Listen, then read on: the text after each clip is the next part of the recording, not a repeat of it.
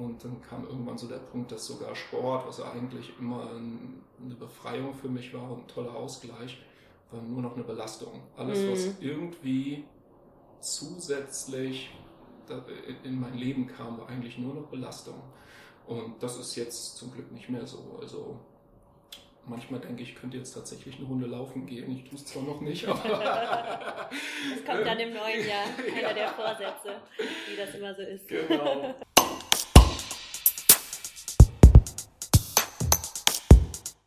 Karrierekneipe.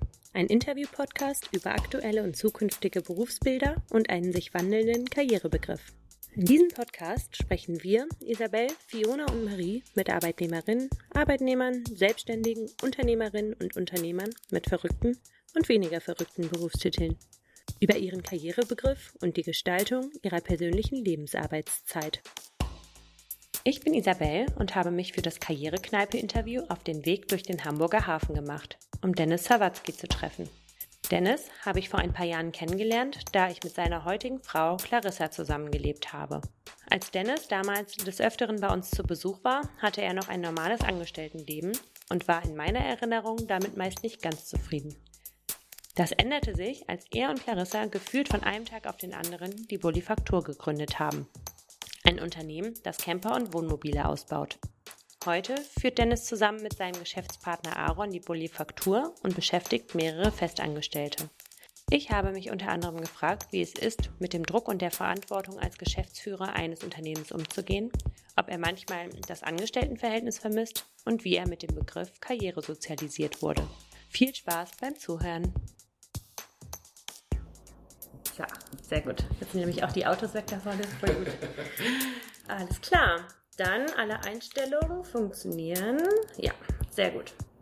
Dann Dennis, herzlich willkommen in der Karrierekneipe. Ja, danke. Schön, Die Getränke haben wir uns schon geholt. Cheers auf ein gutes Interview mit dir. ähm, wir haben ja immer unsere Standardfrage am Anfang, deswegen auch gleich direkt an dich. Äh, was war denn deine erste berufliche Richtung, die du bewusst eingeschlagen hast? Das war tatsächlich die äh, Ausbildung zum Offizier. Das, mhm. äh, ja, die Bundeswehr war mein erster Arbeitgeber und das war äh, ja, die erste bewusste Entscheidung, was ich machen möchte. Wie alt warst du da? Ähm, 19. Mhm. Und was machst du heute? Heute bin ich selbstständig und habe äh, zwischenzeitlich ähm, Bauingenieurwesen studiert, war dort lange als äh, Ingenieur, Projektleiter unterwegs und war dort in der Flughafenplanung tätig.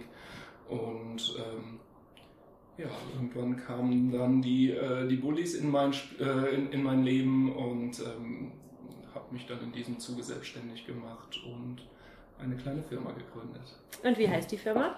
Das ist die Bullifaktur. Und für die, die vielleicht noch gar nicht davon gehört haben, was macht die Bullifaktur? Also was, wovon bist du der Leiter sozusagen? Ähm, wir sind im Grunde, also übergeordnet kann man schon fast sagen, sind wir ein Büro für Produktdesign. Ähm, mein Kollege Aaron ist Industriedesigner, ähm, ich bin Ingenieur.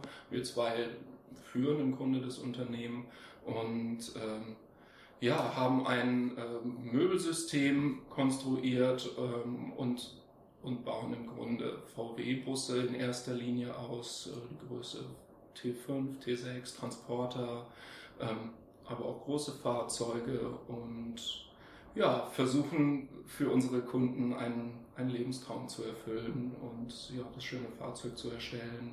Mhm. Ja, das, das ist gerade unser Alltag. Ja, also das müssen wir vielleicht an verheimlichen. Wir kennen uns ja schon ja. Äh, von vorher und ich habe ja auch quasi die Phase so ein bisschen mitbekommen, wo ihr gesagt habt, ihr macht das. Ähm, genau. Magst du es vielleicht aber auch nochmal kurz erzählen, wie kamst du dazu, ähm, eine eigene Firma zu gründen und gerade dann auch die Bullifaktur? Ähm, das war tatsächlich eine kleine Schnapsidee. Das war ein Niederplan. das, das war ein Niederplan, dass das irgendwie, dass wir hier ein Arbeitgeber werden. Ich war eigentlich mit dem Motorrad eher auf Rennstrecken unterwegs und habe dann irgendwann für mich privat entschieden, ich brauche einen Transporter, dass ich einfach das Motorrad zu der Rennstrecke kriege ähm, und wollte einfach da drin übernachten, weil das sonst ziemlich teuer ist, wenn man dann immer in ein Hotel gehen muss. Ähm, ja, und dann habe ich mir da ein System überlegt und dann haben wir das äh, noch ein bisschen schön gemacht und wurden ziemlich häufig darauf angesprochen, wer das denn ausgebaut hat, welche Firma. Mhm. Und dann dachten wir, ach komm, wir machen mal eine Homepage und vielleicht kommen ja zwei, drei im Jahr, die das auch noch schön finden und dann war das für mich so eher das Ding, dass ich am Wochenende ein bisschen bastel und mir ein paar Mark dazu verdiene. Das war die Idee dass nach einer Woche direkt der erste Auftrag da war und nach der zweiten direkt wieder der nächste, da wurde ich tatsächlich so ein bisschen über, überrollt. Also mir war gar nicht bewusst, dass wir irgendwie eine Nische getroffen haben und dass, dass das so vielen dann doch gefällt. Und, mhm. ähm, ja, und dann ging es zum Glück meinem Arbeitgeber gar nicht so gut damals, wo ich angestellt war. Und wir saßen da eher rum und haben äh, Handy gedaddelt und ich habe die Zeit genutzt, um ähm, mich so ein bisschen vorzubereiten darauf. Und irgendwann war mir dann klar, das will ich jetzt als Hauptberuf machen. Und ich fühle mich da sehr wohl und das ist irgendwie meine Passion. Und äh, habe dann nach einem halben Jahr äh, zweigleisig im Grunde ähm, habe ich dann gekündigt mhm. und habe mich nur auf die Bullifaktur konzentriert und dann ging es ja am Anfang ganz schnell irgendwie. Das war alles sehr turbulent. Es ist halt super viel auf uns eingeprasselt. Plötzlich, plötzlich kam VW auf uns zu. Die haben uns eingeladen für ein, für ein Festival direkt in Wolfsburg. Mhm. Wir hatten gar kein Auto. Dann, äh, kein ausgebautes Kein, kein ja. ausgebautes, vorzeigbares Auto. Das ja. war nur unser uralter T5, den ich halt privat hatte, du kennst ihn ja noch. das ist jetzt kein Fahrzeug gewesen, was man irgendwie auf einer Messe präsentiert.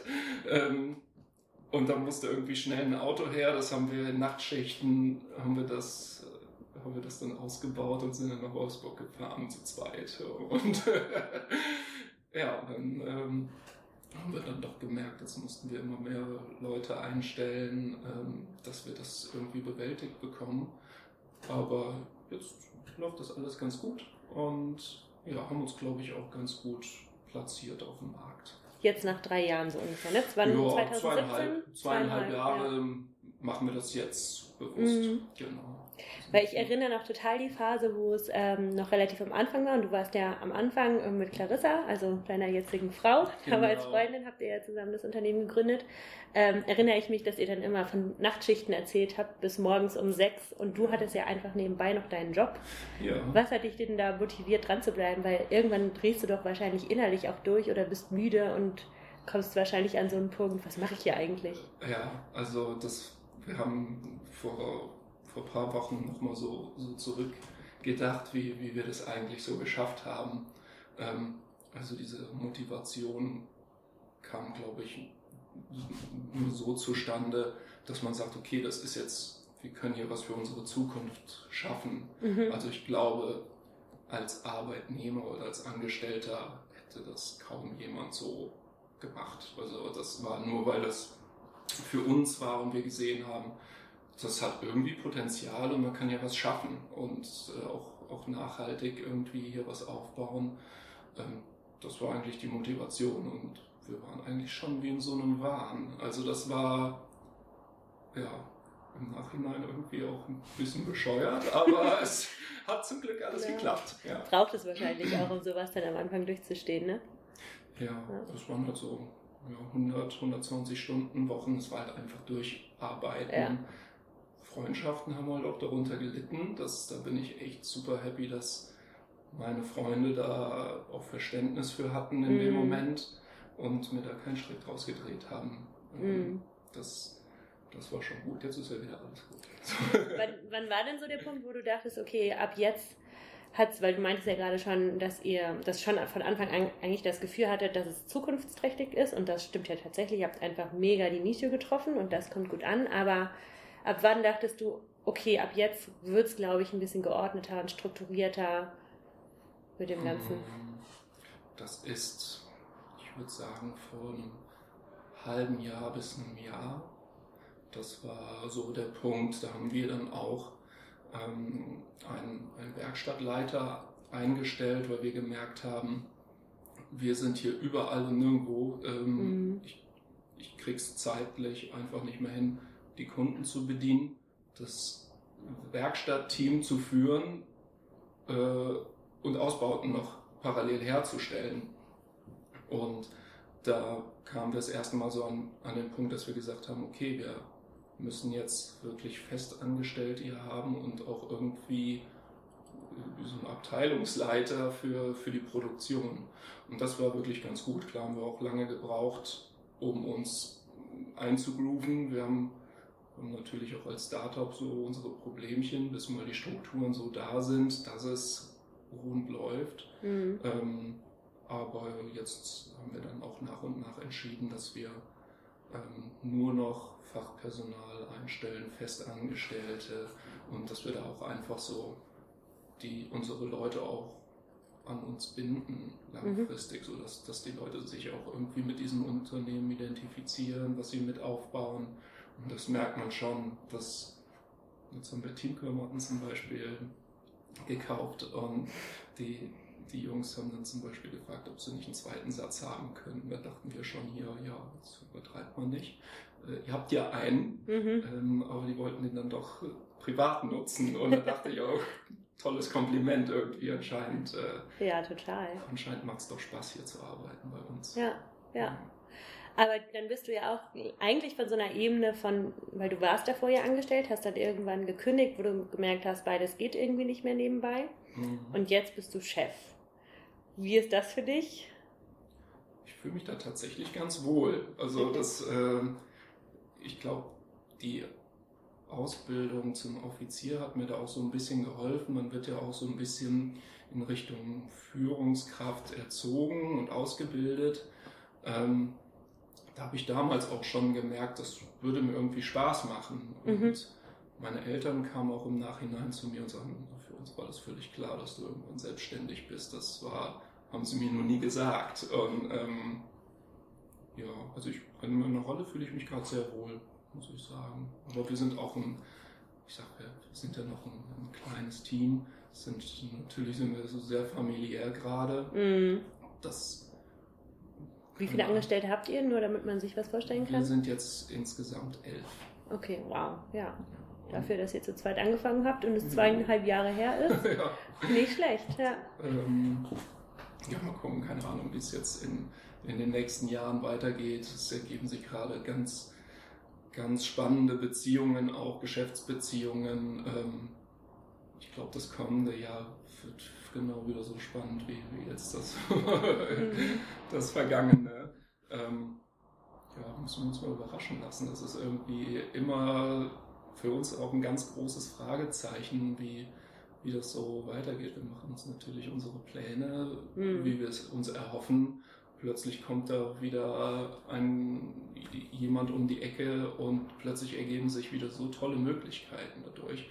Ähm, ja, aber das ist, glaube ich, so das, das Leben in mhm. einem Startup. Gerade am Anfang ist das sehr turbulent und ähm, ja, das ja. macht es aber für uns auch so schön spannend. Ja, vor allem habt ihr es ja in der Hand, ne? Also du bist ja. ja. quasi in der Position, wo du auch so lenken kannst, wohin es geht. Ich hm. musste vorhin kurz innerlich so lachen, wo du meintest, ja, als Offizier hast du irgendwie, äh, oder damals, davon kannst du dich heute bedienen sozusagen. Hab mir gerade so bildlich vorgestellt, wie alle morgens antreten müssen in einer Linie und äh, du reinkommst und alle hier unter Kontrolle hast. Aber so meintest du es wahrscheinlich nicht, oder? Nein, so ganz klischeehaft. Nein, nein. Ich war, glaube ich, ein eher untypischer Soldat, ähm, viele, viele enge, enge Leute oder, oder die ich kennengelernt habe, die konnten sich nicht, eigentlich gar nicht glauben, dass ich Soldat bin, so wie ich bin. Einfach. Mhm. Und, ähm, nee, aber man, man, nimmt trotzdem viel mit. Also man, man lernt da viel und das ist eine, eine tolle Ausbildung,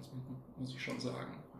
Und wie gehst du mit der Verantwortung heute rum? Weil du sagst ja, dass du jetzt elf Mitarbeiter hast oder insgesamt seid ihr elf weil du trägst ja quasi tatsächlich jetzt die Verantwortung auch für die. Du kannst dich nicht irgendwie nach Feierabend, so wie im Angestelltenleben, sagen, naja, ich lasse den Stift fallen, ich gehe nach Hause, jetzt trägt man ja wahrscheinlich noch andere Sorgen mit rum. Wie gehst du mit der Verantwortung um? Ich, ich trage nicht nur die Verantwortung, ich trage auch jetzt eine Weißschiene nachts, also das muss man... Äh, Wortwörtlich?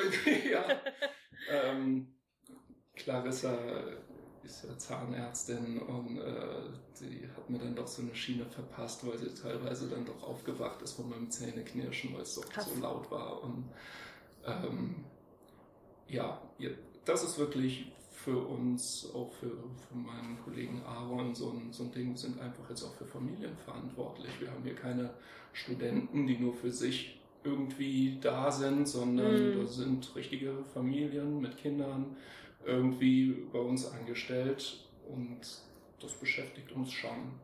Ähm, ja, aber einerseits ist es die finanzielle Sache, andererseits äh, ja, guckt man natürlich auch langfristig. Wir schauen jetzt nicht immer nur auf nächste Woche, ob wir noch was zu tun haben. Das soll ja auch irgendwie in 15, 20 Jahren hoffentlich noch alles bestehen. Und ja, aber das sieht ganz gut aus. Also, Gute so, Aussichten. Auch, auch, wenn wir haben, äh, ich sage jetzt ein halbes Jahr im Voraus sind wir jetzt gerade ausgelastet. Das nimmt einem schon mal viel, viel Druck und dass wir eigentlich sagen können, jo, ein halbes Jahr haben wir auf jeden Fall alle Arbeit. Und, ja. Ja, und es wird ja weitergehen. Bisschen planbarer. Ja, ja. auf jeden Fall. Mm, das heißt, also Zähneknirschen kommt wahrscheinlich dann einfach vom Druck, den du mitnimmst, ne? mit nach Hause. Den ja. kannst du nicht so abschütteln.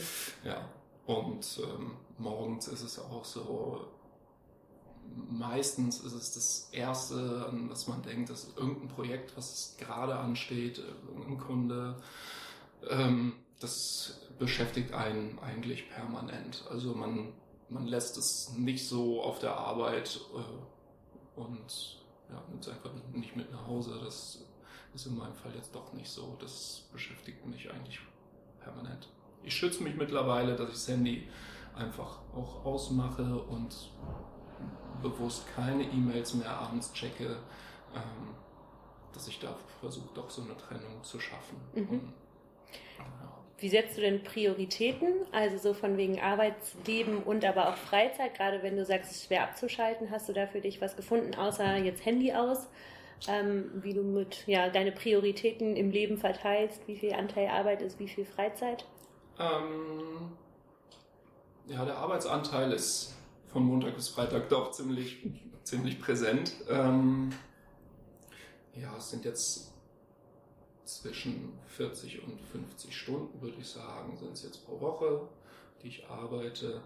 Ähm, ich merke auch jetzt seit zwei, drei Monaten kommen wir eigentlich so schön in die Bahn, dass wir ähm, noch planbarer unsere Fahrzeuge bearbeiten können. Ähm, und ich merke, dass ich jetzt theoretisch auch Zeit für ein Hobby wieder habe.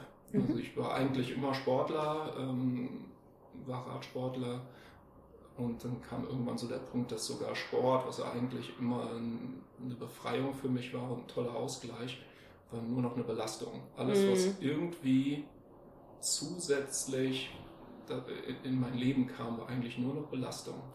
Und das ist jetzt zum Glück nicht mehr so. Also manchmal denke ich, ich könnte jetzt tatsächlich eine Runde laufen gehen. Ich tue es zwar noch nicht, aber. das kommt dann im neuen Jahr, einer ja. der Vorsätze, wie das immer so ist. Genau. ähm, nein, aber es geht, also es ist mir auf jeden Fall sehr, sehr wichtig, dass ich Freizeit habe und natürlich auch mit meiner Frau Zeit verbringen kann und dass wir gemeinsame Zeit haben. Mhm. Das hat schon mittlerweile eine hohe Priorität wieder, auf jeden Fall. Wieder. Ja. und was denkst du, wenn du morgens aufwachst und denkst, jetzt musst du zur Arbeit? In der Regel freue ich mich. Ja. Wie, wie war das früher, wo du angestellt warst? Hat sich da was geändert? Da hat sich extrem viel geändert, ja. Also das war am Anfang hatte ich auch ganz tolle Kollegen.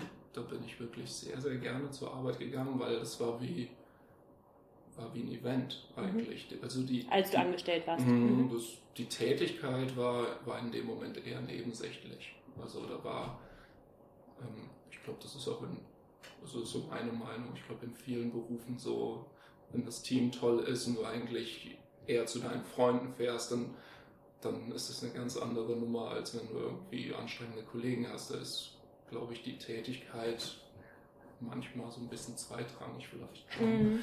Ähm, und so war das am Anfang. Und dann hat sich das Team irgendwie, war es eher neutraler, man hat nicht mehr so die Beziehung gehabt. Und dann bin ich eigentlich nur noch morgens aufgestanden und wollte gar nicht los. Ja. Und also. das ist jetzt einfach nicht so klar, wenn es jetzt mal so anstrengende Tage gibt, wo du dann genau weißt, scheiße, heute muss ich sehr, sehr lange arbeiten, dann mm. Ja, ist die Motivation jetzt auch nicht so da. Aber ansonsten fahre ich super gerne hierhin. Also, mm. Wie gehst du denn mit dem, also, weil ich kenne das auch so von anderen Situationen und frage mich immer bei Leuten, die dann tatsächlich verantwortlich für einen Laden sind, egal wie groß der Laden ist, wie gehst du mit dem Druck um oder den Erwartungen von deinen Mitarbeitern? Also die haben ja wahrscheinlich, wahrscheinlich alle Vorstellungen, was du alles leiten musst, was du alles machen und entscheiden musst und manchmal aber auch vergessen, was du alles sonst noch im Blick hast. Wie gehst du mit solchen Erwartungen um von deinen Mitarbeitern? Und vielleicht auch von Kunden. Das ist ja bei euch ganz stark auch, ne? Ja, also die Erwartungen sind von allen Seiten, glaube ich, sehr, sehr hoch. Ähm, was mir jetzt als selbstständiger Chef ähm, nicht so bewusst war, dass das Thema Personalführung so präsent ist im Alltag. Mhm. Das beschäftigt mich tatsächlich sehr, jeden Tag eigentlich. Ähm, aber ja, also die Erwartungen der Kunden, sage ich mal, die können wir gut erfüllen. Das ist, da, machen wir uns wenig Gedanken. Das sind, sind alle happy in der Regel. Ähm, und ja, die Mitarbeiter, das ist, war für uns ein, ein schwerer Prozess, weil wir, ähm, ich sag mal, ganz in einer kurzen Zeit viele Leute eingestellt haben und alle gleichzeitig handeln mussten. So, ich glaube, jetzt in der Zukunft wird das gar nicht mehr so das Ding sein. Die Leute, die jetzt da sind, die sind eingearbeitet, die wissen, wie das hier läuft in unserem Laden, man muss sich nicht mehr kennenlernen. Und wenn dann ein neuer Mitarbeiter dazukommt, dann können wir uns auch als Chef auf den einen konzentrieren so, und müssen uns nicht gleichzeitig auf fünf konzentrieren. Mhm. Ähm, und dann fühlt sich auch jeder ordentlich behandelt und gewertschätzt. Und das war tatsächlich für uns die Challenge, dass wir in dieser kurzen Zeit so viele Leute eingestellt haben und wir gemerkt haben, unsere Leute erwarten mehr, ähm, ja, irgendwie auch mehr von uns, dass wir mehr für sie da sind. Mhm. Aber ähm, das konnten wir zeitlich auch teilweise gar nicht, gar nicht wuppen. Das war, ja. das war wirklich schwer für uns. Aber das haben wir hingekriegt. Ähm, viele Gespräche auch geführt mhm. und jetzt, ähm, jetzt sind wir, glaube ich, alle gut miteinander. Für vielleicht diejenigen, die dann solchen Aufgaben auch noch bevorstehen, gerade wenn du sagst, du hast das ein bisschen unterschätzt, was so Mitarbeiterführung auch angeht oder diese Personalthemen im Allgemeinen, hast du da jetzt aus der rückblickenden Position Ratschläge, wo du sagst, hätte ich das mal gewusst, hätte ich so und so gemacht? Mm, ich glaube, ich hätte ja, wenn ich nochmal zurückblicke, hätte ich, glaube ich, schneller Festangestellte eingestellt. Für uns war das so ein Punkt, ähm, ja, ist das jetzt mal ein kurzer Boom? Ähm, ist das hier überhaupt eine langfristige Sache? So, kann, können wir uns überhaupt leisten, fest, Festangestellte noch hier ähm, irgendwie zu beschäftigen?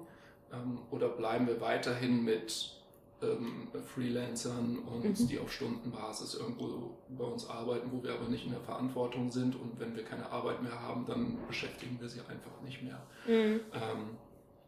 Das war bei uns halt immer im Hintergrund, wie, wie läuft der Laden in der Zukunft weiter.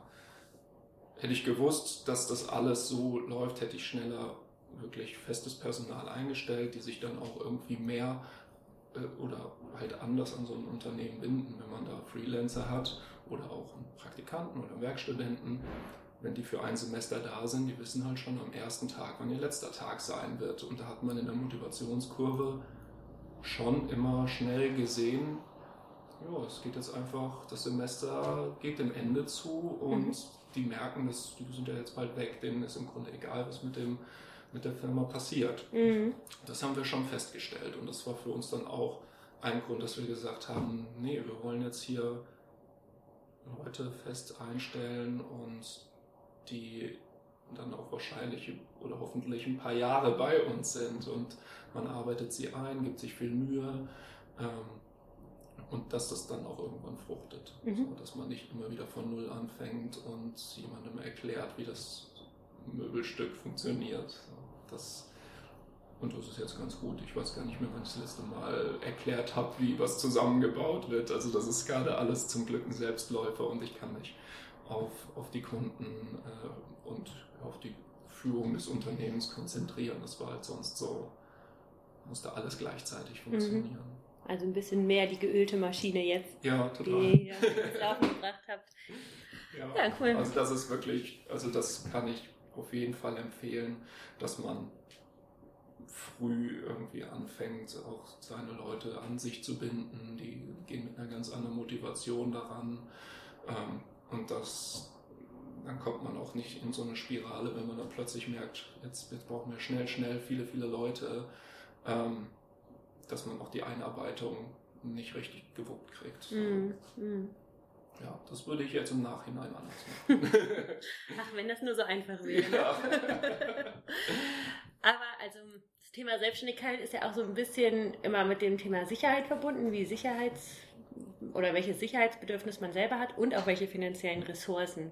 War das für dich schwer zu wuppen oder, weil das muss man ja auch manchmal so ein bisschen kritisch hinterfragen, oder hattest du auch einfach ein bisschen Eigenkapital oder Möglichkeiten, das auch dich selber abzufangen, selbst wenn es nicht laufen würde, was ja nicht der Fall war? Ähm, ich hatte im Grunde kein Eigenkapital. Wir haben auch keinen Kredit aufgenommen. Ähm, mein großes Glück war, dass ich das erste halbe Jahr wo ich im Grunde komplett durchgearbeitet habe, mein Ingenieurgehalt hatte und habe dann ja im Grunde in der Freizeit weitergearbeitet ähm, und konnte im Grunde, ich sag mal, der, der erste Auftrag, von dem Geld habe ich Material gekauft und von den Gewinnen habe ich sofort komplett reinvestiert, um wieder Materialien zu kaufen und im Grunde ähm, einen kleinen Lagerbestand aufzubauen und habe das von Auftrag zu Auftrag auf, aufgebaut und dann Maschinen gekauft und das ich musste mir zum Glück kein Gehalt auszahlen, weil ich so, so überlebt habe durch meinen mhm. Hauptjob. Und dass ähm, du erst noch so parallel gefahren bist, ne? Genau. Mit eigentlich Job und dann, und du hast ja sogar, glaube ich, Vollzeit gearbeitet nebenbei, ne? Genau, also ja. es war ein 40-Stunden-Job und als Projektleiter ist es meistens so, dass man dann doch ein bisschen mehr als 40 noch hat. Mhm. Und ja, ich, ich bin dann einfach irgendwann so gegen 5, 6 Uhr ähm, in die Werkstatt gefahren und habe dann halt bis nachts weitergearbeitet. So. Und das ging tatsächlich ein halbes Jahr gut, aber ich habe dann auch gemerkt, okay, das ja, reicht jetzt. muss ein Ende kommen, ähm, ja klar. Ich, ich brauche auch mal wieder ein bisschen ja. Freizeit. Und ja, deswegen ging das auch hatte ich da irgendwie im Hinterkopf immer, ich, ich habe ja noch Sicherheit. Mhm. Wenn das jetzt alles nicht funktioniert, habe ich immer noch einen Job. Ähm, ja, und hatte halt privat noch so ein paar Rücklagen, dass ich da meine Sicherheit hatte. Welche Rolle spielt denn Sicherheit für dich? Hm, nicht die, nicht die größte, würde ich sagen. ähm, ich, ich bin da risikofreudiger ich glaube, das war, war auch so ein bisschen das Ding, dass, dass das so schnell geklappt hat. Also viele Sachen haben gut funktioniert, vieles hat gar nicht funktioniert. Äh, aber ich bin halt eher so der Typ, ich habe nicht lange überlegt, ich habe eine Entscheidung getroffen und dann habe ich das gemacht. Und wenn es nicht geklappt hätte, dann hätte ich eine neue Entscheidung getroffen, wie man es mhm. anders macht. So. Und ähm, vieles hat sehr, sehr gut geklappt und ich glaube, das war auch, war auch gut so, dass wir jetzt nach zweieinhalb Jahren so, so hier stehen, wie wir jetzt sind. Mhm. Auch wenn es viel, wenn es risikoreich war, ist halt immer dabei. Mhm. Ja. Ähm, machst du denn Karriere? Boah. gute Frage. Mache ich Karriere? Ich glaube schon ein bisschen. Was ähm, bedeutet Karriere denn für dich? Ähm, ich glaube, Karriere würde ich jetzt mal boah, spontan definieren, wenn man, wenn man ähm, in seinem Berufsleben irgendwie einen, einen definierten Aufstieg erkennen kann. Mhm. Ähm, und das war bei mir bisher kontinuierlich so, muss ich sagen. Vom, vom Studenten als Aushilfe, als äh, ja, Offizier, da hat man sowieso eine, in der ganzen Ausbildung hat man eine definierte Kurve, die man irgendwie mhm. einschlägt. Ähm, ja, vom Ingenieur zum Projektleiter und jetzt bin ich dann doch ein mein eigener Chef, das ist auch schön. Und so. führst ein Unternehmen, was läuft. Ja, also, und jetzt, ja. jetzt muss das Unternehmen wachsen. Das, ja. das wäre dann wahrscheinlich eher die Karriere, wie, ja, wie wächst jetzt das Unternehmen weiter. Machst du dir denn bewusst darüber Gedanken, wie du deine Karriere bestellen oder gestalten willst? Oder hast du dir noch nie so richtig Gedanken darüber gemacht? Oder hat der Begriff vielleicht für dich auch gar keine Bedeutung? Hm. Ich habe mir tatsächlich über den Begriff selber nie Gedanken gemacht, dass ich jetzt für mich gesagt habe, ich will Karriere machen. Das ich für mich beruflich gesehen war das eigentlich immer so, dass ich sage, ich möchte Spaß an meinem Job haben, egal mhm. was es ist. Ich möchte morgens aufstehen ähm, und mich einfach freuen, da, dorthin zu fahren, wo ich dann jetzt hinfahren muss. Und Check, hast du ja vorhin schon bestätigt, ja. ist passiert. also das war für mich immer so das, das Wichtigste. Ähm, Tja, aber ansonsten. Nicht so irgendwie den Masterplan in deiner Schublade liegen, so guckst du nee. regelmäßig drauf und denkst, okay, der nächste Schritt muss der sein, damit Nein, ich meinen Karrierebegriff nicht. oder Karriereweg gehe.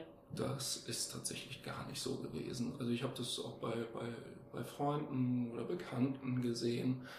Ähm, aber ich glaube, da ist der Ingenieurberuf gibt da gar nicht so diese typischen Karrieremöglichkeiten vor, die man vielleicht jetzt so typisch unter dem Begriff Karriere sieht. Mhm. Ich glaube, da ist man dann vielleicht doch eher bei, dem, im, bei den BWLern, äh, ne, benutzt man den Begriff, glaube ich, sehr gerne. Ähm, da gibt es aber auch viele definierte Titel und Karrierestufen. Ähm, mit typisch meinst du auch quasi diese vorgesetzten Stufen, die man abarbeiten muss, um höher zu steigen? Ge ne? ge genau, ja, okay. Mhm. genau. Mhm. Und das gibt es im Ingenieurberuf fast gar nicht. Da gibt es den Projektingenieur und da gibt es den Projektleiter und dann ist man vielleicht irgendwann Abteilungsleiter oder mhm. Niederlassungsleiter, mhm. sowas. Das, ähm, es gibt nicht diese, diese typischen Stufen, ja, wie, wie bei den BWLern jetzt mhm. zum Beispiel. Und also wir haben auch in den Vorgesprächen oder der Entwicklung von dem Podcast aus uns selbst immer bewusst geworden oder wir haben viel darüber geredet, wir selbst mit dem Begriff sozialisiert wurden. Also das ist ja super von außen einerseits geprägt, was dieser Begriff heutzutage gehört, aber auch viel bei einem selber, wie man damit groß geworden ist. Ob man das vorgelebt bekommen hat, dass man Karriere machen muss, was auch immer Karriere heißt, oder dass es vielleicht auch vorgelebt wurde, dass Karriere sowas ist, was einen so null interessiert. Kannst du das für dich beantworten? Wie wurdest du mit dem Begriff sozialisiert und wie hat dich das beeinflusst? Karriere wurde bei mir eigentlich immer nur sportlich verwendet. Ähm, ich war Radsportler und war dort in der auch gar nicht so schlecht. Ich war da in der Bundesliga und oh ja. durfte auch zwei, dreimal mit der Nationalmannschaft unterwegs sein. Ähm, also Karriere wurde bei mir eigentlich immer nur mit, ja, mit dem Sport in Verbindung gebracht. Ähm, beruflich eigentlich nie. Ich bin der einzige Akademiker in meiner Familie. Also eigentlich in meiner Familie gibt es nur Handwerker. Und ja, meine Mutter, die ist Chiropraktikerin, mein Vater ist gelernter Tischler und hat ein Karosseriebauunternehmen. Ähm, ja, und irgendwie kam das Thema, die berufliche Karriere war nie Thema bei uns. Also ich hätte alles machen können, was ich wollte. Das haben mhm. meine Eltern uns auch nie irgendwie vorgelebt oder vorgegeben. So, mhm. das muss ich im Nachhinein sagen, finde ich auch gut so. Also wird, ich versuche es zumindest. Ich habe natürlich jetzt noch keine Kinder, aber äh, ich versuche es äh, auch meinen Kindern nicht vorzugeben, ja. was sie machen, dass sie studieren müssen ähm, oder irgendwo beruflich Karriere machen müssen. Das soll, jeder soll Spaß daran haben, was er täglich tut. Und von außen, also wenn man eher so gesellschaftlich denkt, hast du da manchmal das Gefühl, oh, ähm, irgendwie muss ich diesem Karriere-Ding nachrennen oder kannst du dich da komplett von frei machen? Und ist noch nie so ich, richtig an dich rangetreten. Doch, irgendwie schon. Da gab es schon irgendwie so einen Gesellschaftsdruck. Jetzt habe ich sieben Jahre in München gelebt und da ist es, glaube ich, noch mehr Thema als hier in Hamburg. Hamburg mhm. ist da schon sehr liberal und ähm, hier lässt sich leicht leben, äh, egal welchen Beruf man hat. Ist so mein, mein Gefühl jetzt. Ähm, in München. Weil man einen schnellen Job findet oder? Nee, weil es gar nicht thematisiert wird. Auch okay. wenn man, mhm. ähm, wenn man jetzt zum Beispiel neue Leute kennenlernt, mhm. da wird vielleicht gefragt, was machst du beruflich? Mhm. Aber dann ist es meistens aus Interesse ähm, und, und auch nicht irgendwie wertend. Ähm, in München ist mir das sehr häufig aufgefallen, dass wenn ich sage, ja, ich bin Ingenieur, dann war das Interesse gar nicht mehr so da. Hätte ich jetzt. Echt nicht? Okay. Ja, das, das ist mir ganz, ganz häufig aufgefallen. Ich hätte jetzt gedacht, dass gesagt, Ingenieur ja. tatsächlich irgendwie, also für mein Empfinden sind Ingenieure die, die tatsächlich auch was geschafft haben oder denen so eine berufliche Vielfalt. Ja, vielleicht lag es aber auch an, an den. Vielleicht lag es an, an, den, an den Leuten.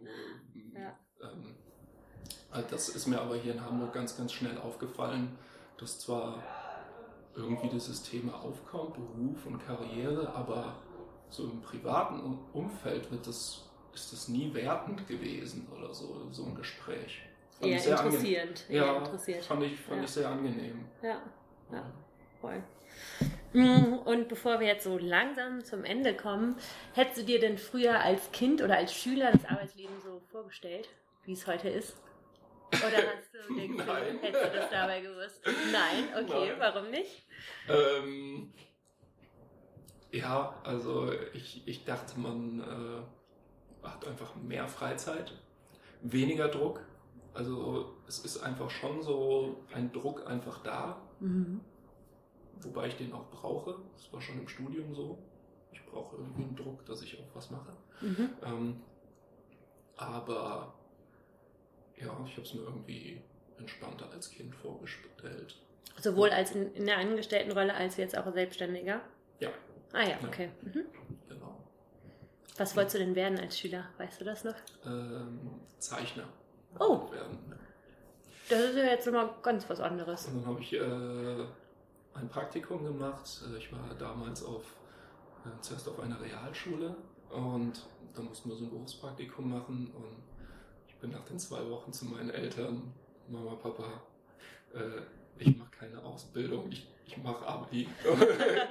ich gehe aufs Gymnasium und ich möchte studieren. Und das war für mich so ein Schock, was hier eigentlich so der, der Alltag dort ist. Mm. Und das hätte ich nicht gedacht. So, und das, dass ich direkt eigentlich nach zwei Wochen gesagt habe, ich muss noch irgendwie weiter in der Schule bleiben und damals habe ich auch halt viel, viel trainiert. Ich habe eigentlich so sechs Tage die Woche auch als Kind trainiert und das war halt mein Fokus, ähm, mein, mein Fokus in, mhm. in dem Moment und ich dachte. Die sportliche kann, Karriere also. Ja, mhm. ich kann ja jetzt gar nicht mehr trainieren. Also wie soll ich das hinkriegen, wenn ich irgendwie morgens zur Arbeit gehe und fünf oder so nach Hause komme? Wie soll ich mich dann jetzt noch vier Stunden aufs Fahrrad setzen? Das kriege ich ja gar nicht mehr hin. Ja. Alles klar, ich bleibe in der Schule. ja, man, man äh, arbeitet im Zweifel ja auch wirklich noch lang genug, ja. äh, denke ich mir auch öfters mal. Also hätte man das auch mal gewusst, das wäre wahrscheinlich eine gute Entscheidung getroffen. Ich gucke mal kurz hier noch, ob es irgendeine Frage gibt, die ich unbedingt äh, noch loswerden möchte für dich, bevor wir zur, Schlüssel, äh, zur Schlussfrage kommen. Hm. Doch, eine habe ich noch. Was gibt es für dich für Glaubenssätze in der Gesellschaft oder generell, was die Gesellschaft vorlebt, über das Arbeitsleben, die dich selbst stören oder die du falsch als falsch ansiehst? Ähm, mittlerweile ähm, Ja, doch, habe ich eine Antwort drauf. Ja, dann ähm, los geht's.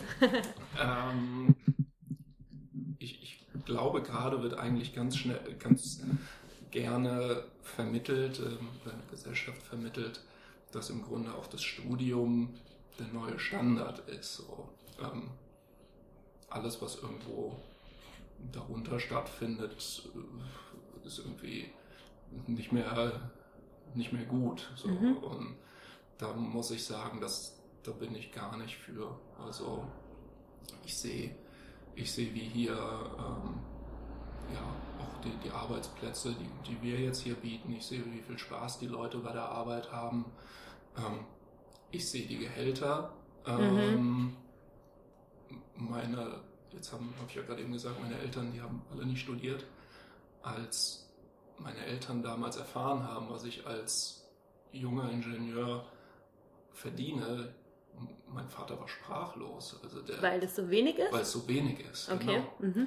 Ähm, jetzt hatte meine Familie nie Bezug zu Akademikern und was sie irgendwie verdienen. Mein Vater war sich 100 pro sicher, dass ich sechsstellig verdiene. Mhm. Da, da, der war geschockt, als er dann damals mal. Im Jahr meinst du hoffentlich? Ja, ja, genau. ja.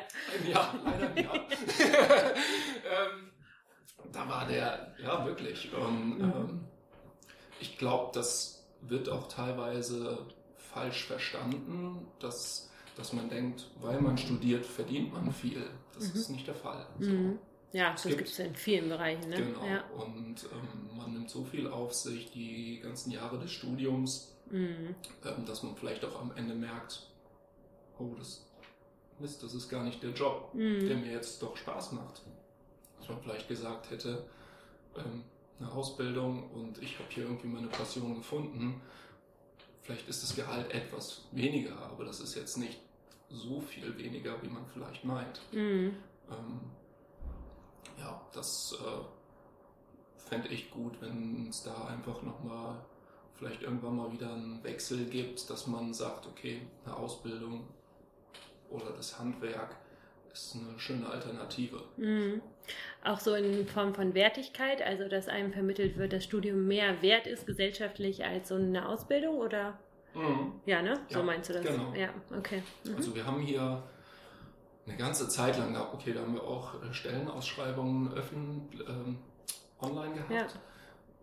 Da haben wir ganz, ganz viele Quereinsteiger hier gehabt. Mhm. Wirklich. Also das war sehr, sehr auffällig, dass ich würde sagen, mehr als die Hälfte Akademiker, die sich bei uns beworben haben, weil sie jetzt im Handwerk tätig sein wollen. Was Handfestes suchen sozusagen. Genau, ja, mhm. weil sie einfach am Ende des Tages irgendwie sehen, was sie, was sie geschaffen haben. Jetzt machen wir auch ähm, vielleicht auch schöne Sachen. Ähm, ja, das macht ihr. Und, ähm, dass sich dann doch viele Akademiker beworben haben weil sie gesagt haben, nee, das ist nicht der richtige Job. Und da waren wirklich äh, angesehene Berufe dabei, wo man jetzt eher denkt, jo, der möchte eigentlich Karriere machen. Mhm. Was halt meinst du mit angesehene Berufe? Was waren das zum Beispiel, ohne das zu viel ähm, Unternehmensberater, okay. ähm, Architekten, mhm. ja, ja, Solche, solche Berufe. Und mhm. und, und diejenigen, die haben sich bei uns einfach als, als Tischler beworben oder als, als Lehrling wirklich. Ne? Wir hatten mhm. hier ähm, wir hatten hier Stellen ausgeschrieben, aus, also Ausbildungsstellen. Und, und, darauf haben die sich teil genau. fertig studierte Menschen nochmal drauf die, beworben. Genau, die mhm. dann einfach nochmal eine Ausbildung machen möchten. Das fand ich schon, glaube ich, mich auch kurz erschrocken, muss ich sagen. Ja. Damit habe ich gar nicht gerechnet, dass sich auch wirklich hier Leute bewerben, die einfach Ende 30, Mitte 40 sind. Mhm. Ja. Wo man eigentlich vielleicht, oder ich hätte jetzt gedacht, wo man dann auch vielleicht schon mehr in der Position steht, wo man denkt, boah, die haben es geschafft oder die sind schon ja. mittendrin und die das aber für sich vielleicht dann gar nicht so empfinden. Ne? So dann, hört sich das an. Ja, genau. Die ja, dann auch gesagt haben, ich verdiene zwar ja. toll, ich habe ein ganz tolles Gehalt, ich, aber ich, die sich halt einfach doch unwohl gefühlt haben. Mhm.